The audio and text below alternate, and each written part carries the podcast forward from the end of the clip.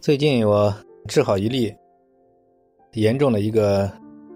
当然我们是心理辅助治疗，精神分裂症被医院诊断为精神分裂症，出现严重幻觉的一个案例。他的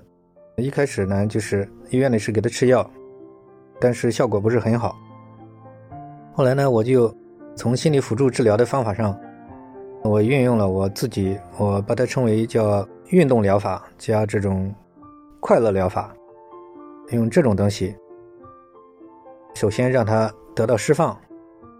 然后呢，又在互动当中修正了他的一些冲突、一些错误的认知观念。我觉得就是打开他的心结很重要，就是他中间有很多心结。一层层的在互动当中给他化解，最后再给他引入到这种帮助他找回自我嘛，因为他成长环境其实也是在丧失自我的一个环境啊。这样的这个案例呢，她是个女性，她的成长环境呢可能就是父母的否定比较多啊，然后这个她的成绩也不是很好，然后这个由此而产生的这种。严重自卑，诱发了他的幻觉。嗯，那这个幻觉呢，就是，呃，从他背后的根源给他设计方案，